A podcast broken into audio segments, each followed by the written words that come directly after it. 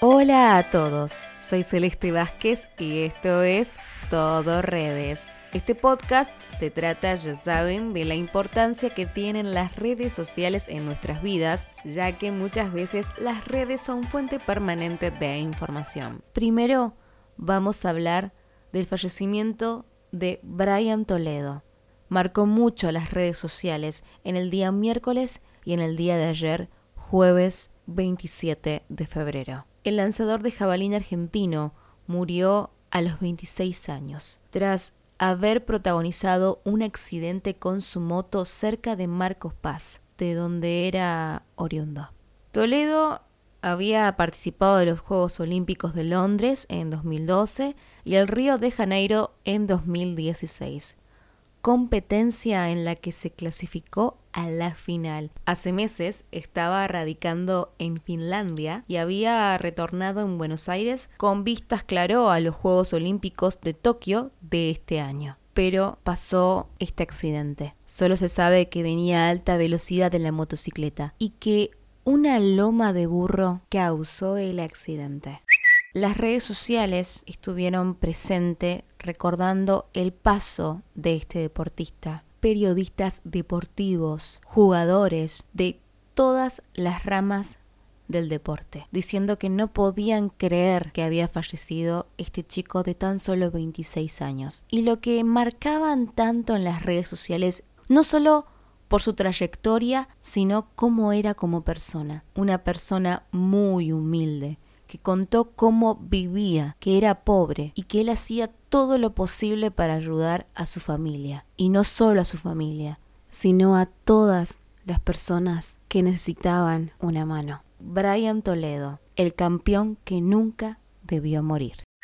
Pasamos a otra tendencia que se habla en las redes sociales. En realidad que se habló en todo este inicio de 2020 y en todo redes lo repetimos en varios podcasts. Hoy vuelvo a hablar del coronavirus. Ya son más de 40 los países afectados por el coronavirus. La última información relacionada con el brote es hasta ahora que por primera vez hubo más contagios en un día fuera de China que dentro de ella. España cuenta con 15 casos activos y lo que todos nos preocupó en Latinoamérica, que se confirmó el primer diagnóstico de coronavirus de América Latina y fue detectado en Brasil. Todos los continentes menos la Antártida tienen ya casos confirmados. Llegó el miedo acá a nuestro país, en Argentina, porque hubo rumores en las redes sociales que hubo casos en Santa Cruz, en San Juan y en Ushuaia. Hoy la respuesta de esos posibles casos de virus fueron negativos. Italia ahora es uno de los epicentros más importantes del virus en Europa. Ha aumentado los muertos, ha aumentado los casos. En Italia está creciendo el miedo, así como lo está pasando todo Asia.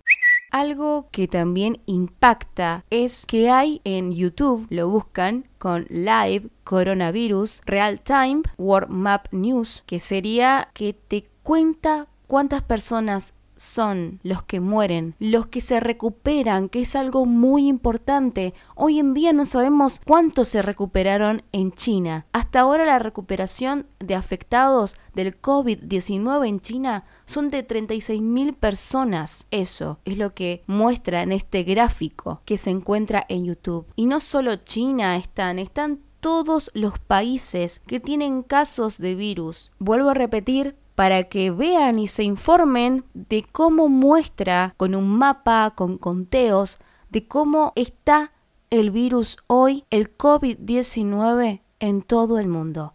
Live Coronavirus Real Time Counter World Map News ponen exactamente eso en YouTube. Puede ser que esto sea para temer o para informarse. Eso depende de cada uno que entre a esta página y vea este conteo, este avance del virus.